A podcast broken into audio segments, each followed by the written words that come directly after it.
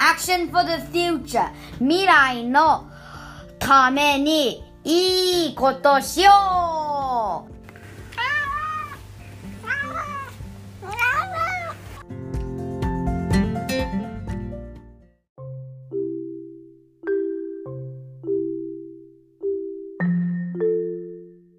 こんにちは。はい、よろしくお願いします。よろしくお願いします。今日は、両家グリーンゲーブルスさんに、えーお話に伺いに来ました。えここは、えっ、と、重複、あ、ごめんなさい、視覚障害者の方のための施設そうですね。はい。で、えっ、と、今、ここでは、僕らは耳で焙煎するみたいなコーヒーがすごく、あの、有名になってて、たくさん取材来てると思うんですけど、あの、私たちもこのコーヒー美味しいなと思いながら、でも、なぜそもそもこの土地にこの施設を建てたんだろうっていうのがすごく気になりましたので、そこら辺から話していただいてよろしいですか？はい、ありがとうございます。えっ、と、両家グリーンゲームの、えー施設長の加藤木浩二と言います。よろしくお願いしよます。ろしくお願いします。えっと、まず私、あの、えー川越に、あの、盲学校があるんですけど、県内で唯一、はい県に一つの、んえー盲学校ですね。埼玉県立特別支援学校、神奈川保健一学園っていう、えーのがあって、それで、えっ、と、こそこの教員をやってました。で、あの、まあ、その時に、その、保護者の方とも、えー話をする機会が多くなってきて、えーこう、まあ、門学校、えー卒業した後の子供たちの、あの、行く場所がないっていうような話がありまして、えーそれで、門学校の、えっ、と、中の構成っていうんですけど、っていうと、どういうのかっていうと、えー、門学校って一般のクラスと重複のクラスっていうのがあって、まあ、えっ、と、門学校なので、一般のクラスって言ったら視覚障害だけ、で、重複って言ったら、えっ、と、視覚障害プラス知的障害とか、あの、死体不自由とか、えーそういう方が、えーのクラスが、えー、盲聴障害のクラスっていうふうにま。た、あの、視覚障害って言っても、全盲と弱視とか、えーいろいろな属性にこう分かれるんですけど、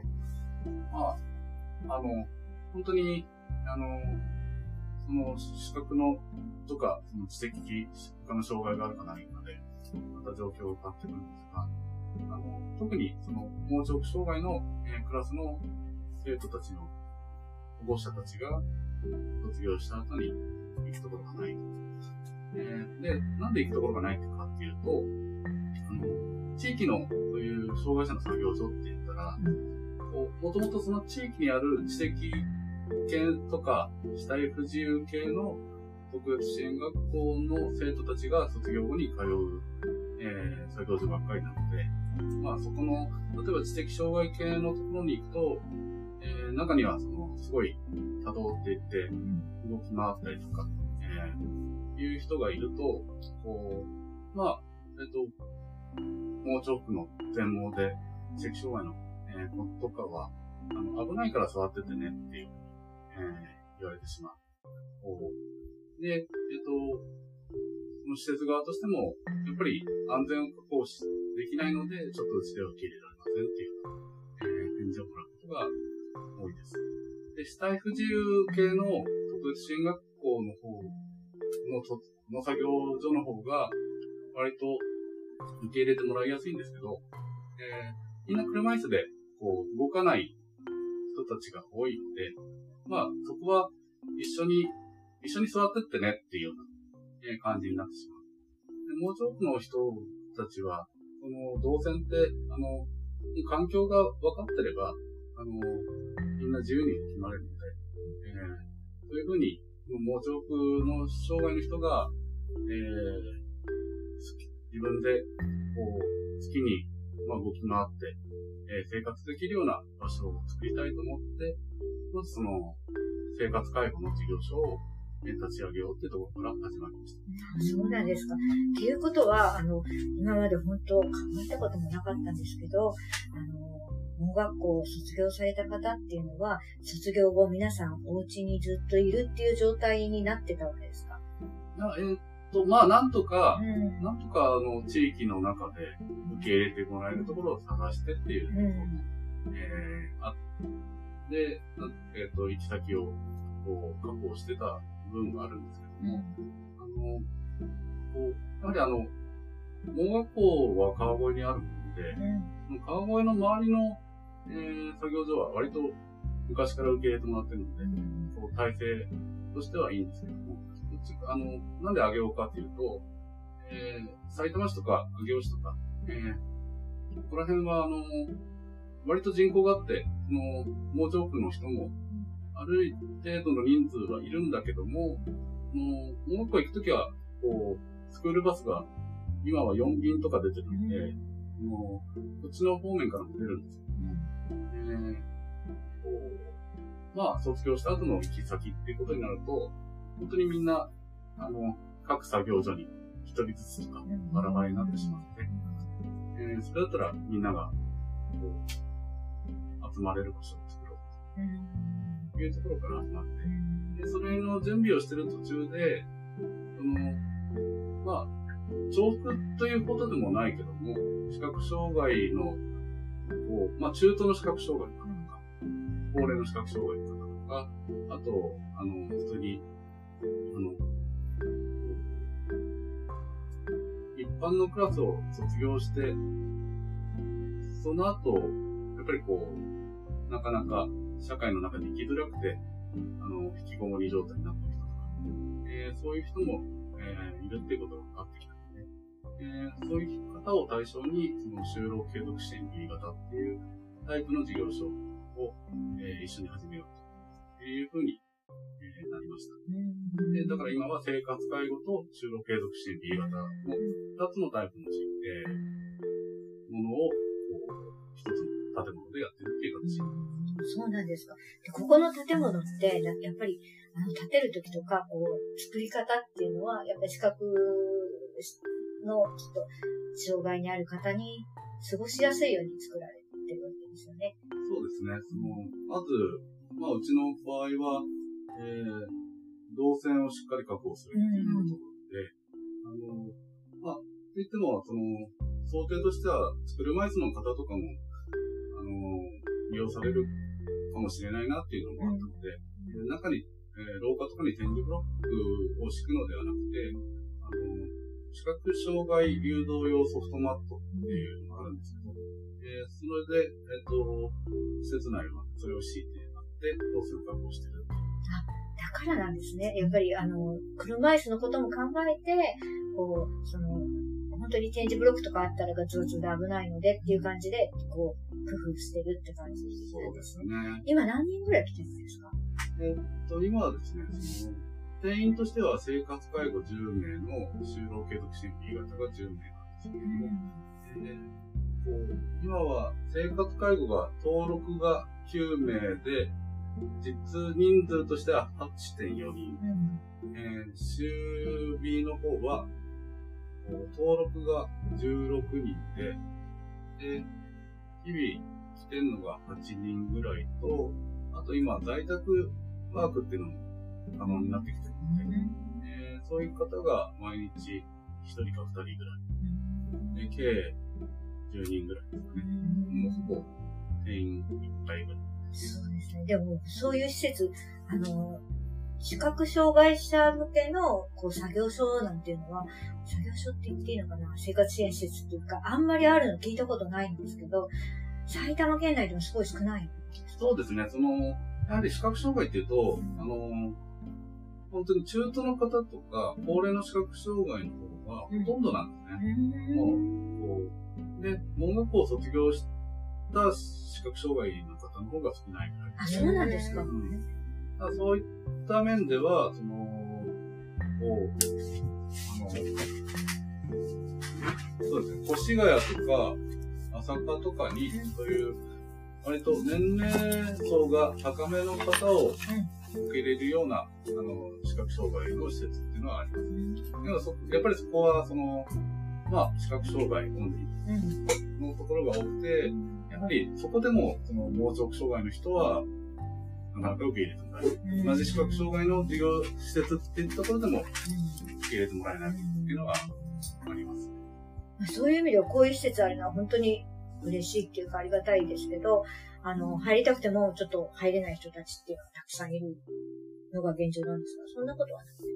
えー、まあ、あの、入りたくても入れないというか、あの、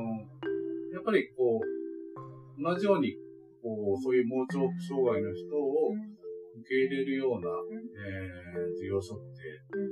こう、埼玉ではここしかないので、はい。で、まあ、それは全国にでもそうなんですけど、その、ほとんどが盲腸障害の方の受け入れするところって入所施設なんですね。だけど、ここは通所の施設なので、あの、こう、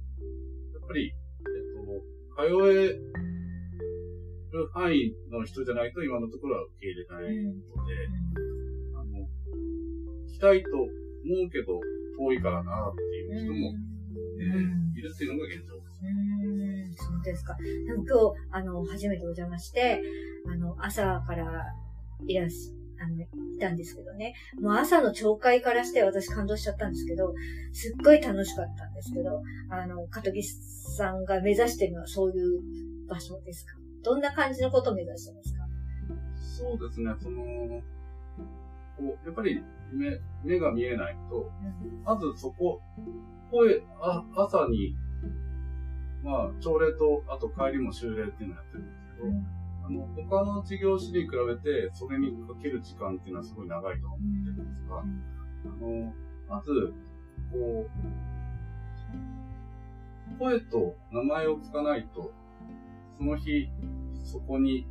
誰がいるかわからないっていうような状態に専門の方はなるので、こう、それはなくしたいっていう思いから、こう、まず朝礼ではそこにいる人、えーみんなに声を出してもらうっていう感じでやって、ずっとやって初めからこんな楽しい。みんななんか、まるであなたはコメディアンみたいな感じぐらいでいっぱい喋ってくれてたじゃないですか。はいあんな感じでずっと喋るんですか？そうですね。その、やっぱり、あの、話が好きな人は多いので、んただ、えっと、まあ、やっぱり、ああいう朝礼が苦手な人っていうのもね、あの、コミュニケーションが苦手な人っていうのも、まあ、あの、いるので、えー、すべて強制というわけではなくて、その中で、あの、参加したいと思う人が、参加できるで、あの、楽しくできるのであればっていう、う強制的に、あのみんなやってもらってるわけだ。でも皆さん本当に伸び伸びとここで過ごされてるなって、でうん、嬉しかった。ですけど、なんか、カトリさんがそう目指してた施設になってるのかなって。まだまだですか？いや、えっと、結構もう、あの、まあ、2020年の4月かにオープンして、もう2年半経ちますけど、まあ、あの、まあ、私にとっては、いいものが作れ、いい場所が作れてるかなと、えー思っています。ですよね。なんかあの、コーヒーは有名ですけど、コーヒー以外に農場が。あったり、あとピアノが置いてあって、みんなで音楽を楽しんだりとか、ゲームにトライするとかね。なんか e いろんな、ねいろんなことを、あの、次々と出てきてるのがすごいいいなって思います。まあえっと、その視覚障害の方ってどういう障害かっていうと、そのまず移動の障害っていうのと、あとは情報が他のあの目が見える人よりは少ないっていうところはあるので、なるべく情報提供をあの職員だけじゃなく、利用者だけじゃなくて、みんな同じような形で情報を提供したいなとか、えー思ってもいますし、あとこう、あの、利用者の職員も同じように情報発信、あの、話す機会があればいいなっていう。そうですね。なんか、あの、コスワード言葉はダメなんだよって言われて、ああ、なるほどなって、今更ながらに思ったんですけど、やっぱり、この、自分の見方とは違うんだよっていう、なんか、その人に合わせた、こう、言葉だけ、みたいのがいるんだなってすごく思ったんですけど、そうですね。やっぱりあの、まあ、逆に、あの、そことか、そ、そっちそっちとか言うと、いや、そ、あの、そこじゃわかんないんだとか、逆に叱られる場合とかもありますし、うん。それは、あの、やっぱり同じ空間で時間を共に過ごしていくことによって、だんだんと分かってくることとかもあるのかなっていう感じです。ね、今あの、本当にコーヒー、僕らは耳で焙煎するが、流行りのように、毎日のように取材来てるし、私たちもその一人なのかもしれないけど、すごく世間ってこう、それだけが取り沙汰されてるじゃないですか。でそういうことに対してどう思います？それからこの施設をこれからどういうふうにしていきたいのかなっていうことを、あの、お話伺えればと思うんですけど。そうですね。その、まあ、うちとし、私たちとしては、その、こう、まあ、視覚障害の方が、あの、活躍できる、えー、場面とか、えー、まあ、作業もそうですけど、あと、まあ、いろんなものを、あの、作っていきたいな、提供していきたいなっていうのと、まあ、あと、あの、こう、視覚障害の方、本人たちからも、もっと提案をしていきたい、もらいたいな、という中で、の、一つがコーヒー焙煎なので、あの、で、まあ今すごいコーヒー焙煎、僕らの家で焙煎をするっていうのが話題になって、まあそれはそれでありがたいと、えーいうところで、こう、あの、その、最中も、その、コーヒーは売れるっていくのは、あの、みんなの誇りにもつながってるし、悪いことではない。の、えー、まあ、ただ、だから、みんなにもう言ってるのは、コーヒーだけじゃないので、あの、他のやりたい作業とか、えー、いうものがあれば、こう、どんどん出していって、それを実現化していきたいな、って思っているところですね。素晴らしいですね。なんか、私なんかこう、記事とかを読んでると、あまりにも、本当失礼な言い方で、それはあの特性であり良さであるのに、こう、目が見えないから耳が良くて、だからこういう美味しいコーヒーができますって、なんか、そこだけに特化しちゃってるような気がして、なんかもっと、このコーヒーの記事を扱ってくれるなら、もっと他の視覚障害の方に対する理解に進めようよとか思うんですけど、なんかそこら辺ってうまくできないですかね？うん、な、あのーそ、そんな、その、そんな堅苦しくは割とはい考えてない。考えていなくて、こう、やはりコーヒーが話題になって、それで、こういうお客さんとかね、あの、あと、本当にただコーヒーを買いに来てくださる方とか、えーいう方も増えたりとか、あとイベントで販売するときも、基本、うちはその、こう、当事者の人が、あの、販売に出なかったら、職員だけで売ってもあまり意味はないかな、いつも言いますよね。いらっしゃい考えてはいるので、なるべくあの、まあ、なかなか、えっと、難しい時もああったりはするんですけど、あの、利用者の方も一緒に、こう、販売してもらえるようにしてるんですけど、本人が行くって大事なことですよね。なんか、実際に飲んでる人のこの感覚をってすごく大事だなって。そうですね。あその中で、その、やはり確実に、あの、まあ一般の人っていうか、今まで視覚障害のことを知らなかった方が、あの、そのコミュニケーションを取る機会っていうのは増えているので、うん、そこから、あの、相互理解が自然に深まっていけばいいかななん。か、あの、肩肘張らなくていいな。すごいすごい、すごいなと思いました。うんね理解をしていくことによって、社会の中でも当たり前の、そうだよね。あの、展示のことに関しても、今ちょっと、スーパーでも、こう、普通に展示ブロックってあって、カートがガタガタガタガタってなるから、こういうの普及すればいいななんて別のことを考えたりもしたんですけど、ああ、そうですね。ね、なんかちょっと社会とこう、融合できればいいなって、やっぱりし知り合いにいないとわからないことって多いので、あの、良かれと思ったことが迷惑だよって思うこともあるし、知っていればお互いでスッスッスッっていくこともあるから、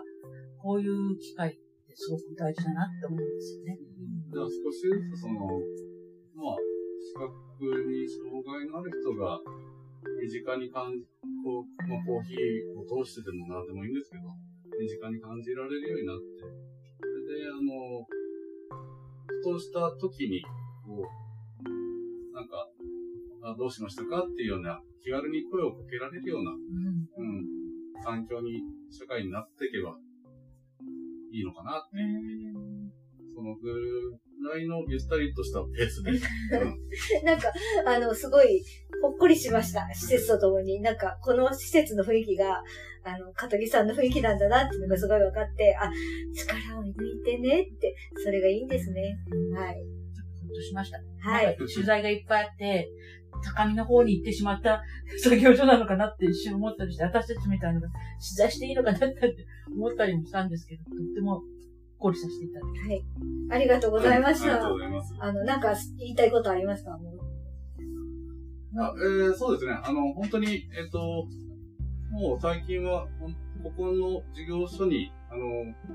こう、コーヒーを買いに来てくださってるので、なかなかあの、まあ、やっぱりコロナもあって、うん。あの、他の事業所では難しいんですけど、あの、だから、